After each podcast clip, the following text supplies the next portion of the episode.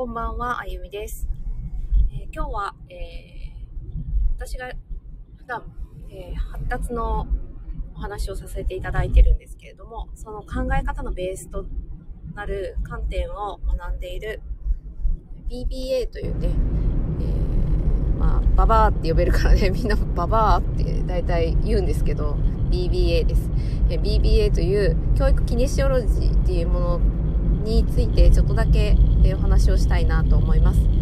えー、もうね、全然聞き慣れないですよね、教育キネシオロジー。もうそもそもキネシオロジーって何だっていう感じで、オーリングとか知ってる方、近反射とか、そういうのがなんか好きな方は、あのキネシオロジー好きなんじゃないか。なんかピンとくるし、好きだな、好きなんじゃないかなと思うんですけど、まあね、なんか、ま、見る人からすると怪しいとか、よくわかんないとかね、なんかそういった分類にもカテゴライズされちゃうのかなって思いますけど、ちゃんと学んでみると、ものすごく脳の仕組みと体の動きのつながりっていうのを、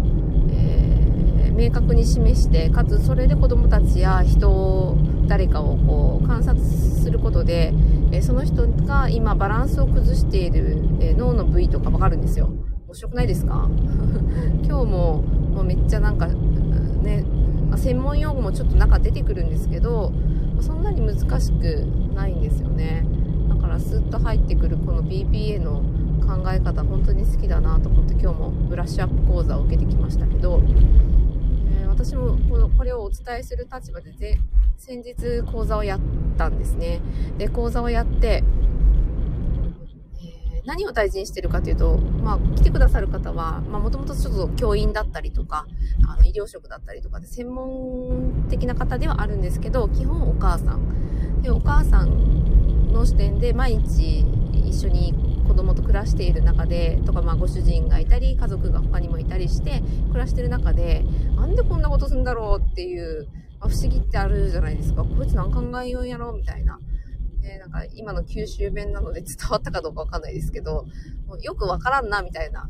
あの、人の不思議っていうのはあると思うんですよ。それを、えー、性格だとか、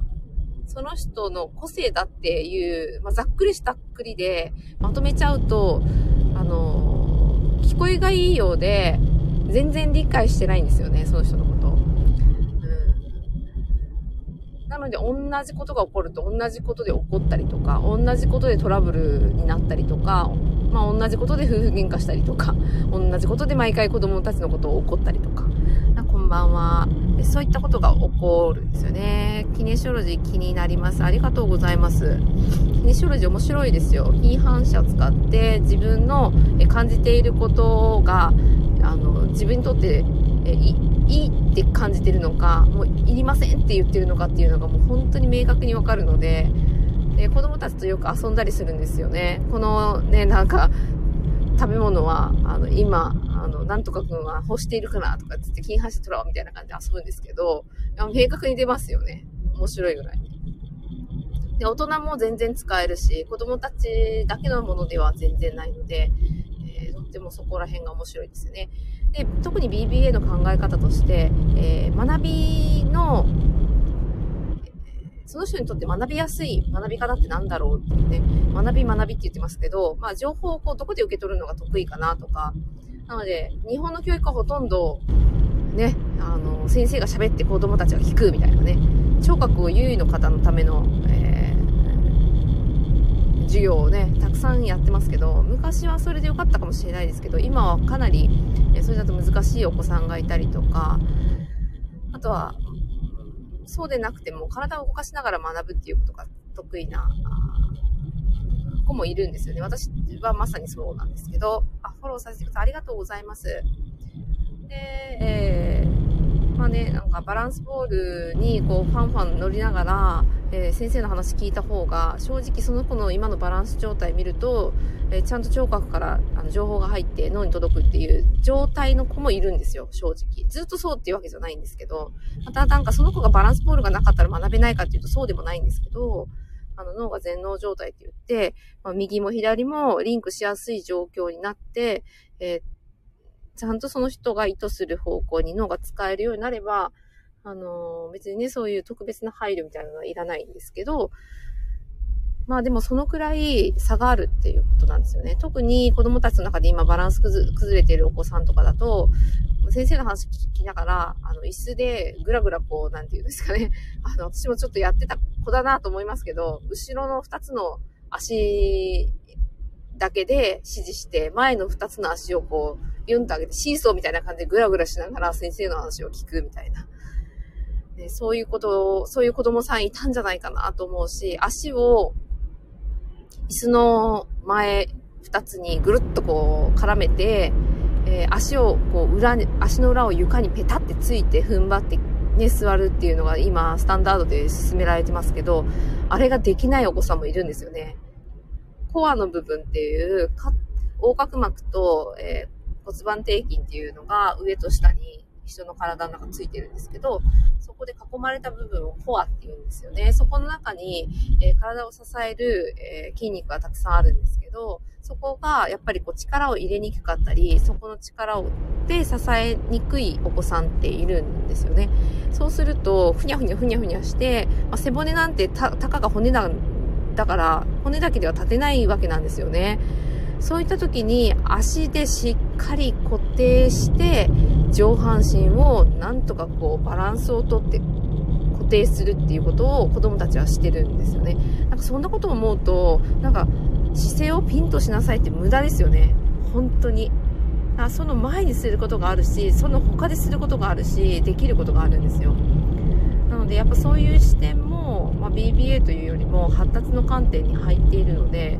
えー、そういった視点が持てるともう怒れないっていうかもう逆になんかすいませんみたいな気持ちに母親としてはなります、はい、ただまあお母さんを責めたいとか家族を責めたいとかそういう話ではないんですけどもうやれることが明確にある方が良くないですかっていうことだけなんですよね。だからダメ出ししてその発達のなんかねよくあるのが問題と捉えるっていうパターンが本当多くてだからね話が聞けないとかじっと座れないとか、もうないないばっかでこう人を評価して、それをできるようにする。じゃあできないこの人はダメなんかみたいなね。いや、そう、できないわけじゃないんですよね。できていることもできなくなる時があるんですよ。それはもう皆さん体験してると思うんですけど、ものすごく悲しいことがあったり、ものすごく苦しいことがあったりすると、今まで笑ってやれてたことが笑ってやれないことっていくらでもあるじゃないですか。そういうことって普通に体起こるんですよ。それはもう体を守る反応だったり反射なので、当たり前なんですよ。それが出現しているだけにもかかわらず、できないできないみたいな、できないからこれやってやらないかみたいな感じで、えー、今はなんかこう、療育的なことが行われていたりとか、支援が行われたりするので、まあね、その子のなんか内面に触れずに、そうやって勝手に決めて、めっちゃきついよねって思うんですよね。それは私がや、昔やってたからよくわかるんですよ。特別支援で勤務していて、まあ、支援って言ったらもうそんなんばっかですよね。一応子供の気持ちに私自身はフォーカスをするって決めてやっていたので、その子がどう感じているかどう思っているかっていうのを、もうないながらの、あの、スキルで、えー、読み取って喋れない子もいたので、どうやったらこの子の本当に内面の気持ちがわかるのかなって言って、もう一緒に泣いたりすることもあるぐらい、あのー、その子の気持ちに寄り添うってどうやったらいいんだろうって思ってたからギリギリなんか良かったけど、そうじゃなく、もう障害とくっついてるような特性を問題として捉えてるっていうパターンの場合、もうそれダメにしか見えないんですよね。そうなるともう見え方が本当に一方通行で、全然なんかその、バランスをただ崩しているだけとか、整えてあげるとそれが発達してできるようになるとかっていう観点がもう皆無なんで、アイディアすら浮かばないっていうね。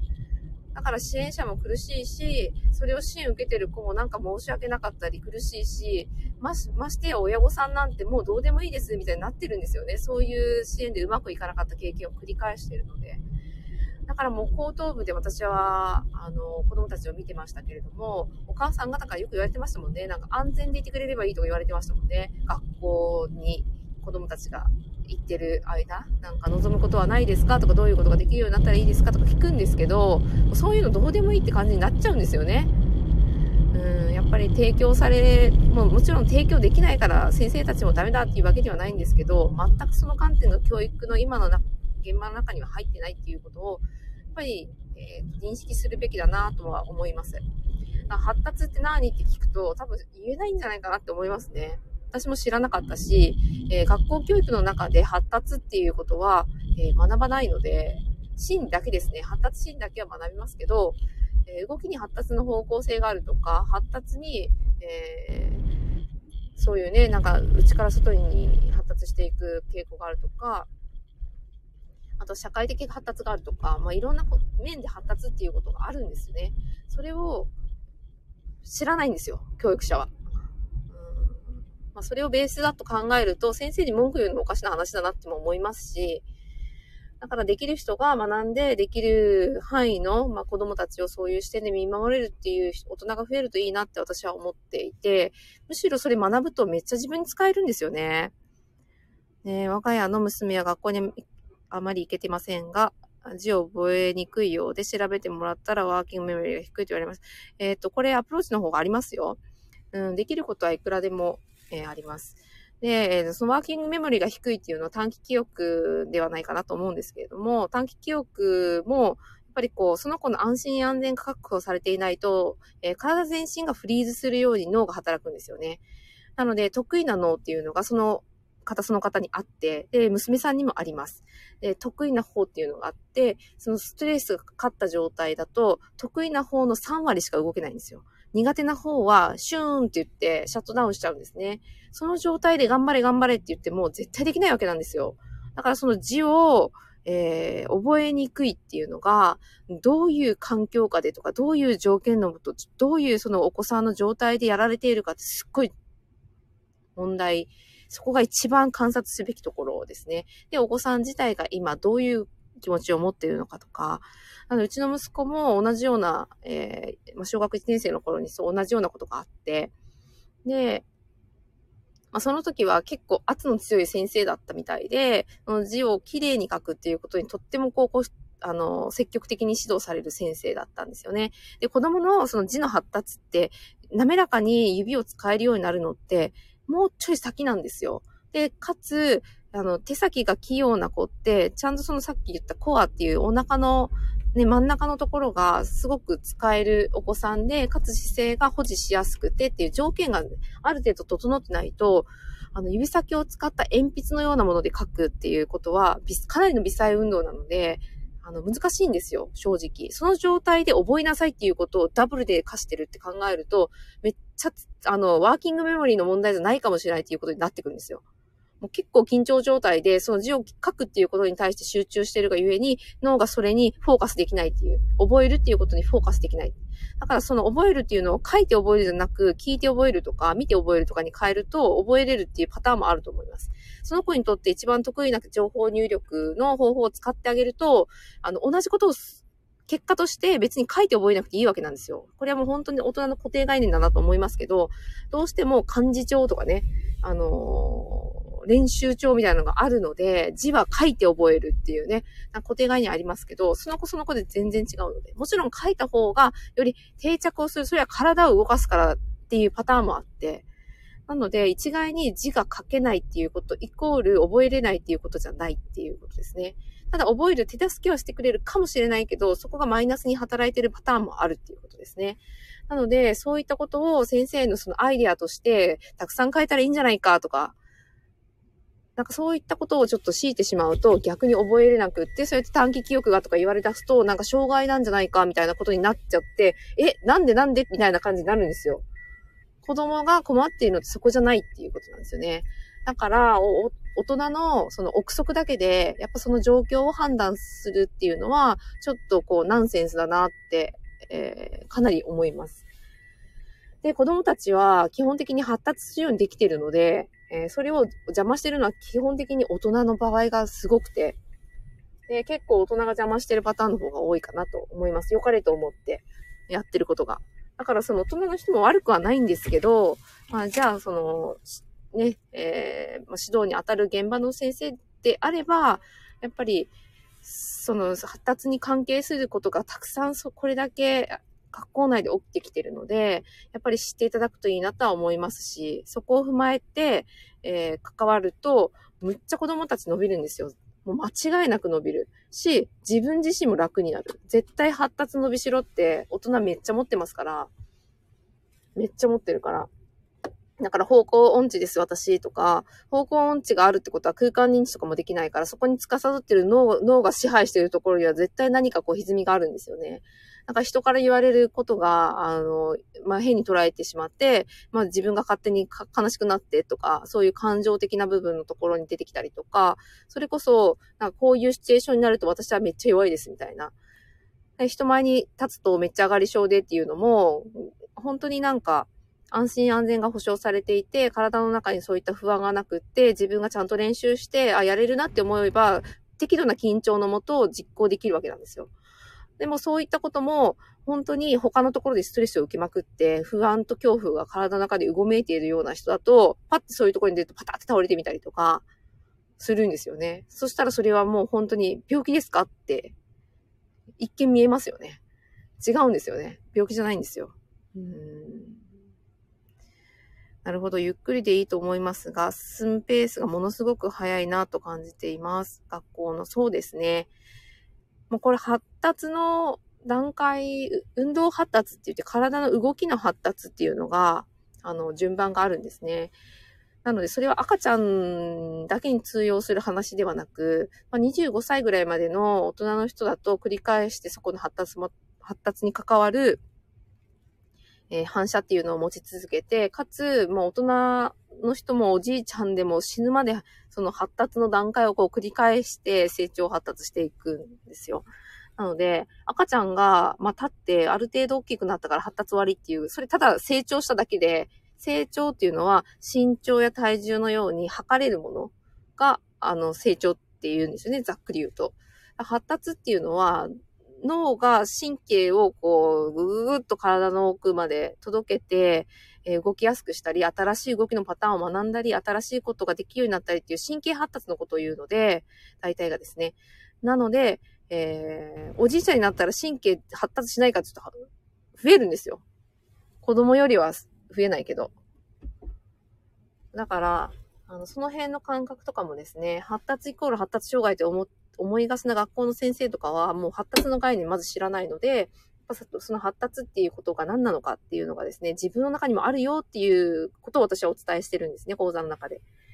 で、その BBA もまさにそれが凝縮されて、かつやれることがあるよっていう提案をするのが BBA なんですよね。なので、まあ、MBL、Moving Based Learning っていう、えー、動きを通した学びっっていうふうに、まあ、翻訳するんですけど、動きを通して、その学ぶことができるっていう。体は、えー、上や下とか左右とか、子供たちがなんとなく学習してるようなことも体の動きを通して、えー、学んでいるし、コミュニケーションの土台となるようなことは、バランス感覚で、えー、学んでいます。ちょっとこっちに傾くと、おっとっとってなる。こっちに傾くと、おっとっとってなる。そのバランスですね。なので、前に行ったり、後ろに行ったり、えー、そういった上に上がったり下に下がったり、こういうバランスや動きで、えー、人との関わり方の土台を築くんですよね。だから、そういうバランス感覚がちょっとグラグラグラってしやすいお子さんとか大人とか、目、目閉じて10秒数えてごらんなさいって感じなんですよ。めっちゃいますから。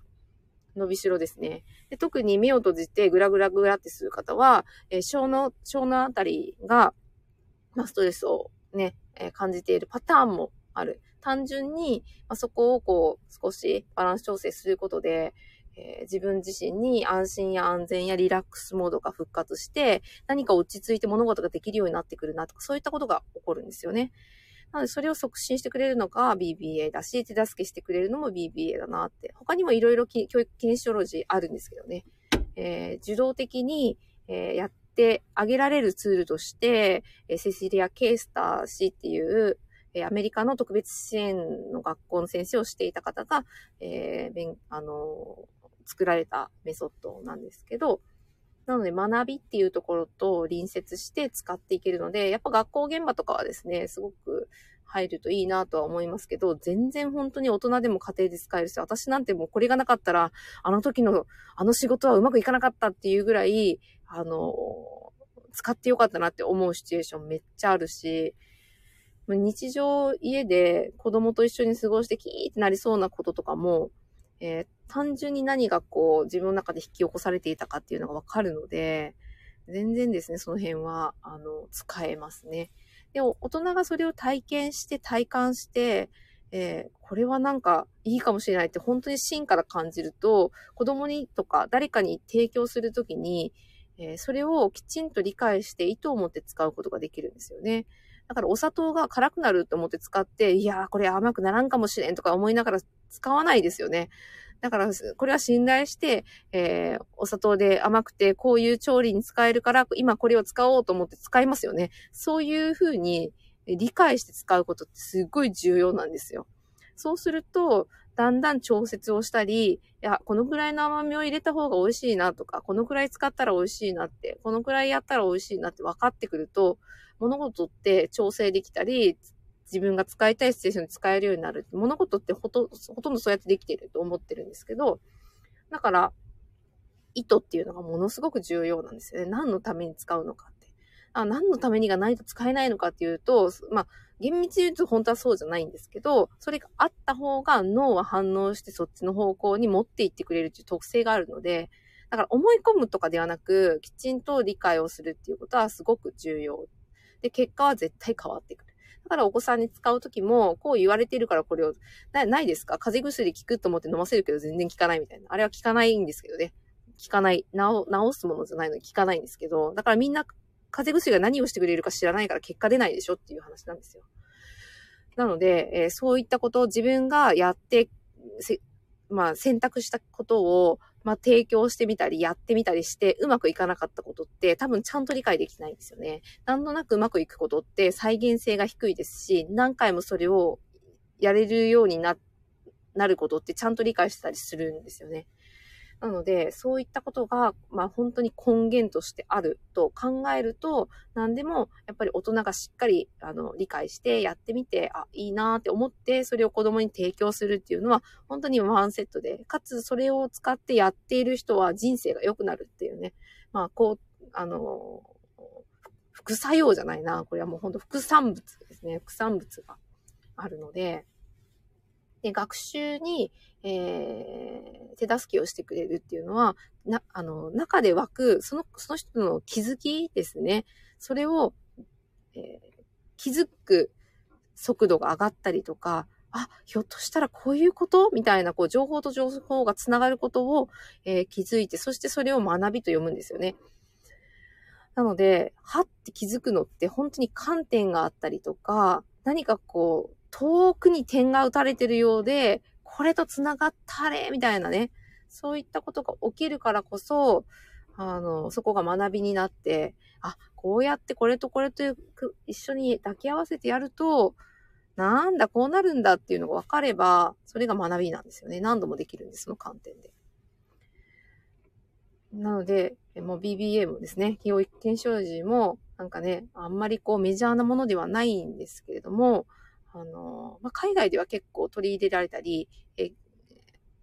まあ、教員の免許を取る前に学校で学んで教員になってくるとか、そういう国もある。日本は全然ちょっとそういうところないので、まあ皆さんこう自分で学ばれて、えー、自分の必要なところに使われてるっていう感じがしますけれども、でもやっぱり使って、あの良かったって思っている人とか、まあ私もインストラクターしているので、インストラクター仲間とかだと、その、痛いほどその良さが分かってるんですよね。それをうまく説明したり、その人がいいって体感するまで導くっていうところに、やっぱ難しさがあったり、まあそれをまたこう、まあ、こういうね、あの音声配信とか、SNS とかで発信するときの難しさ。そういうことをちょっと感じる分野でもあるなってキニショロジーに関しては思います。なので、見えないものはみんな信用しないような社会なんですよね、今。ただ、見えないってこの音も、あの、まあ、聴覚で聞こえてるので、情報としては分かりやすい方の情報なんですけれども、なんかね、あの、空気とか あの、あって当たり前だけど、ないっていうのにも気づきませんみたいな存在のものって、えー、人は意識を向けないようにできているので、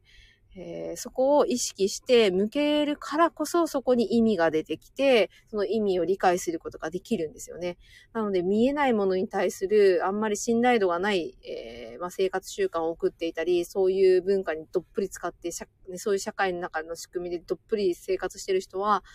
ちょっとやっぱり受け入れるのに時間がかかったり、そういうものがあるっていうのを信頼するところまで、なかなかね、もう全然信頼も何もあるからね、なんか、何言ってんだって私からすれば思いますけど、あの、見えないものを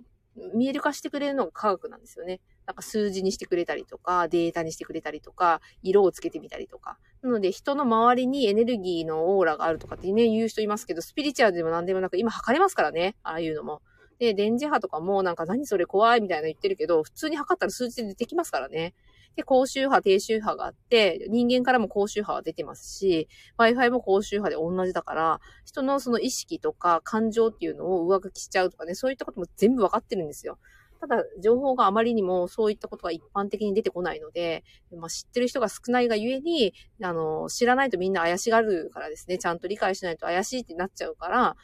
もう、ね、なんか、皆さん学びましょうって思いますけど、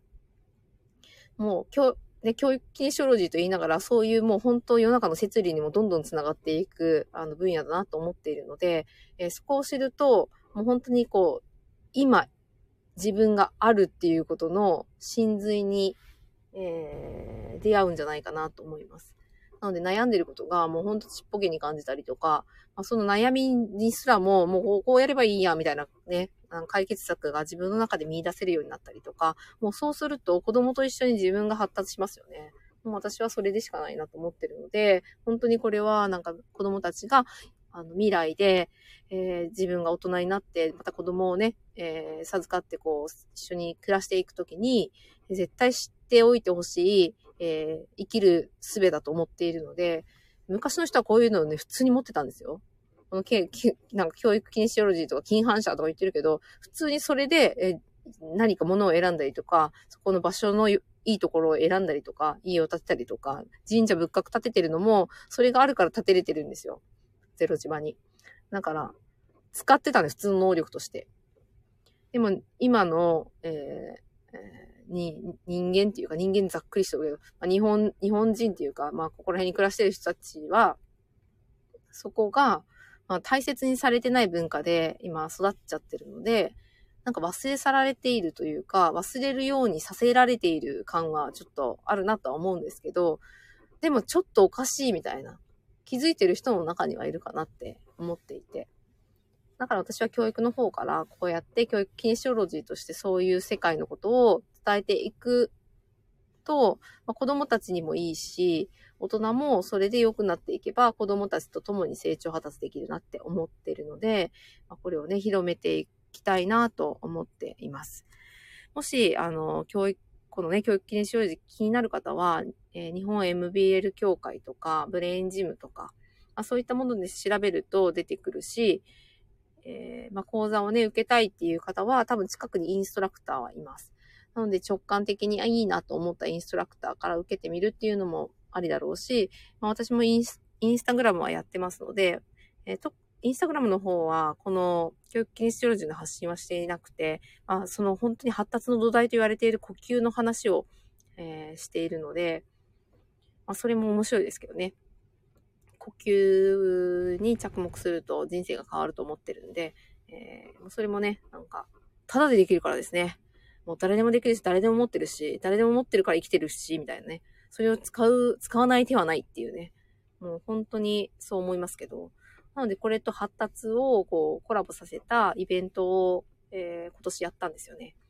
えたくさんの方に聞いていただいて、えー、まあその来てくださった方々は、まあお母さんが多かったので、必ずお子さんがいて、で、その、ちょっとでもね、情報を持って暮らしていると、何かあった時に絶対思い出すと思ってるんですよね。で、子供たちもお母さんがなんかやってたな、みたいな。お母さんなんか変やったけど、なんかややりよったな、みたいな。絶対残ってると思うんですよ。で、7歳までの記憶って、もう本当に35歳以上の、えー、大人の95%の情報を握ってるので、もう7歳ぐらいまでに、うん、がっつりやってきたことって、でも捨てられないんですよね、なかなか。良くも悪くも。捨てる方法もありますけど、なので、えー、その7歳のうちまでにですね、しっかり子供たちとそうやって大事なものを受け継いで、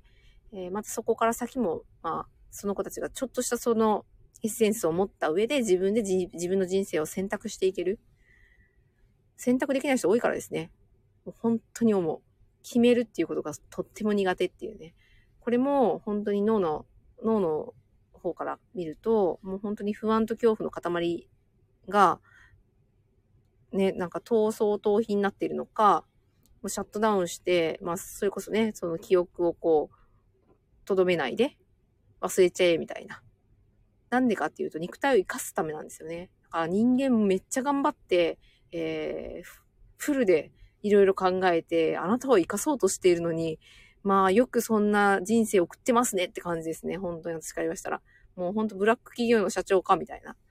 体はね、多分悲鳴を上げてますね。だから症状として病気になったりとか、えー、何かね、痛みを起こしてみたりとか、気づいてねって言ってるんだけど、全然気づかないみたいな。薬で止めるみたいなね。だから早い、うまい、安いには価値がね、なくなってきてるので、まあ、そこの真髄に気づい気づいていくと、本当に日々の積み重ねで、そういった体からのね、えー、サインとかも、本当に伝えたいことがあって出してきてるので、読み取らないとなってはやっぱ思いますね、最近は。まあ、ここまで行くと、何言ってんだって感じだと思うんですけどね。ちょっと行き過ぎましたけど、話が。なので、発達っていうのは、あもう単純に、えー、発達障害ではなく、問題でもなく、みんな持ってるよっていうことですよね。はい。先生たちもね、結構、安全安、安全安心がちょっと阻害されて、もう完全になんか自律神経乱れ乱れてる人ばっかりなんじゃないかなって、逆に心配をするもうそうなると呼吸は絶対浅いですし、呼吸が浅いと発達しないからですね。土台だから。そこがこけると、やっぱボトムアップで発達してきてるので、一番下に積んでいる積み木が1個欠けてるだけでコトンって、ね、上の辺落ちますよね。